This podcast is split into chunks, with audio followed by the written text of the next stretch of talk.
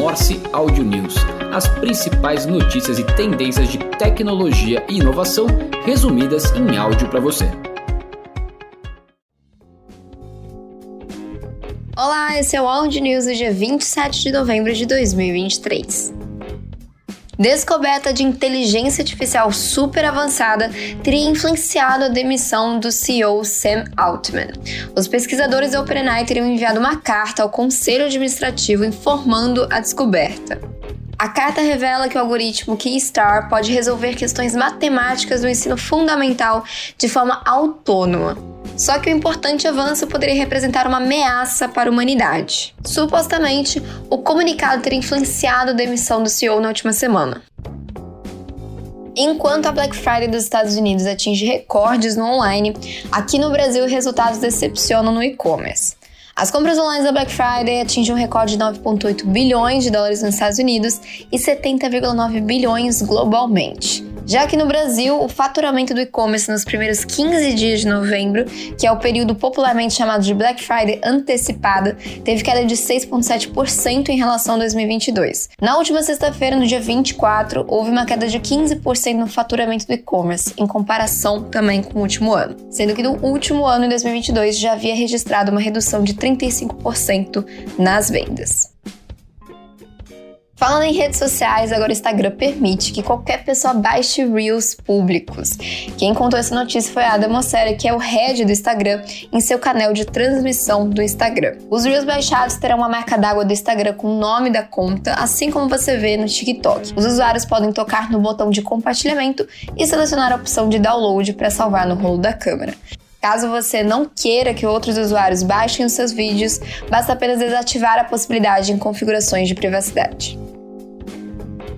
Utilizando o mesmo conceito do Spotify, que cria playlists dos principais eventos de música, agrupando as bandas e artistas do line-up dos festivais, o Digitalizei criou uma funcionalidade de playlists para agrupar em sua plataforma as empresas de software e soluções digitais que estiveram presentes em grandes eventos de tecnologia.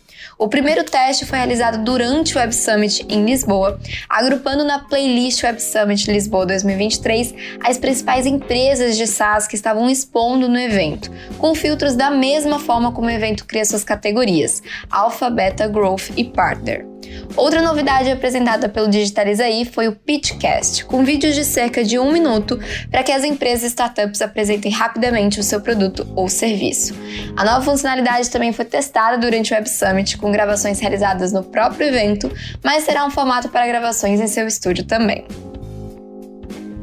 A plataforma Brasil Exportação foi lançada no Web Summit em Portugal.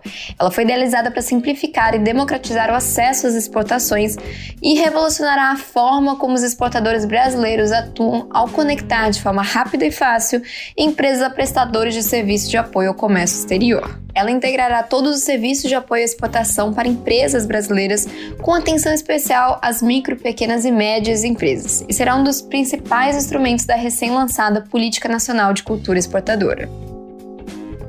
Falando no universo gamer, o aplicativo ESPN atinge marca de 1 bilhão de dólares em gasto do consumidor. O aplicativo provou ser um investimento lucrativo ao longo dos anos, com a sua avaliação atingindo recentemente impressionantes 24 bilhões de dólares. Mas 2023 provou ser particularmente lucrativo para o app, contribuindo com aproximadamente 303 milhões de reais em gastos dos consumidores. Isso representa um aumento substancial de 26% em relação ao mesmo período no ano anterior anterior. Falando no universo de investimentos e M&As, cerca de 68,9% das startups captaram investimentos dentro dos seus estados, com 44,8% atualmente em busca de novas rodadas de investimento. Esses dados são da Associação Brasileira de Startups, que lançou um recente estudo nessa última quinta-feira. O investimento médio recebido das startups alcançou 1,8 milhões de reais, já o faturamento médio das startups atingiu 876 mil reais, experimentando um crescimento de 3% em relação a 2022. A Neuralink, startup de implantes cerebrais de Elon Musk, levantou discretamente 47 milhões de dólares adicionais. A Neuralink não divulgou sua avaliação recentemente, mas em junho a empresa foi avaliada em 5 bilhões de dólares após negociações de ações realizadas de forma privada. Fundada em 2016, a Neuralink desenvolveu um dispositivo semelhante a uma máquina de costura capaz de implantar fios ultrafinos dentro do cérebro. Os fios são anexados a um chip personalizado contendo eletrodos que podem ler informações de grupos de neurônios. A Conzi, startup que viabiliza análises comparativas e redução das taxas de juros de empréstimo consignado, anunciou seu primeiro aporte de 3 milhões de reais. A captação faz parte do planejamento estratégico focado em crescimento da base de clientes. A startup vai investir na expansão do atendimento de novos convênios e em ações de fortalecimento de marca. Curtiu as notícias da semana? Então compartilhe com os colegas e até a próxima segunda-feira. Morse Audio News, as principais notícias e tendências de tecnologia e inovação resumidas em áudio para você.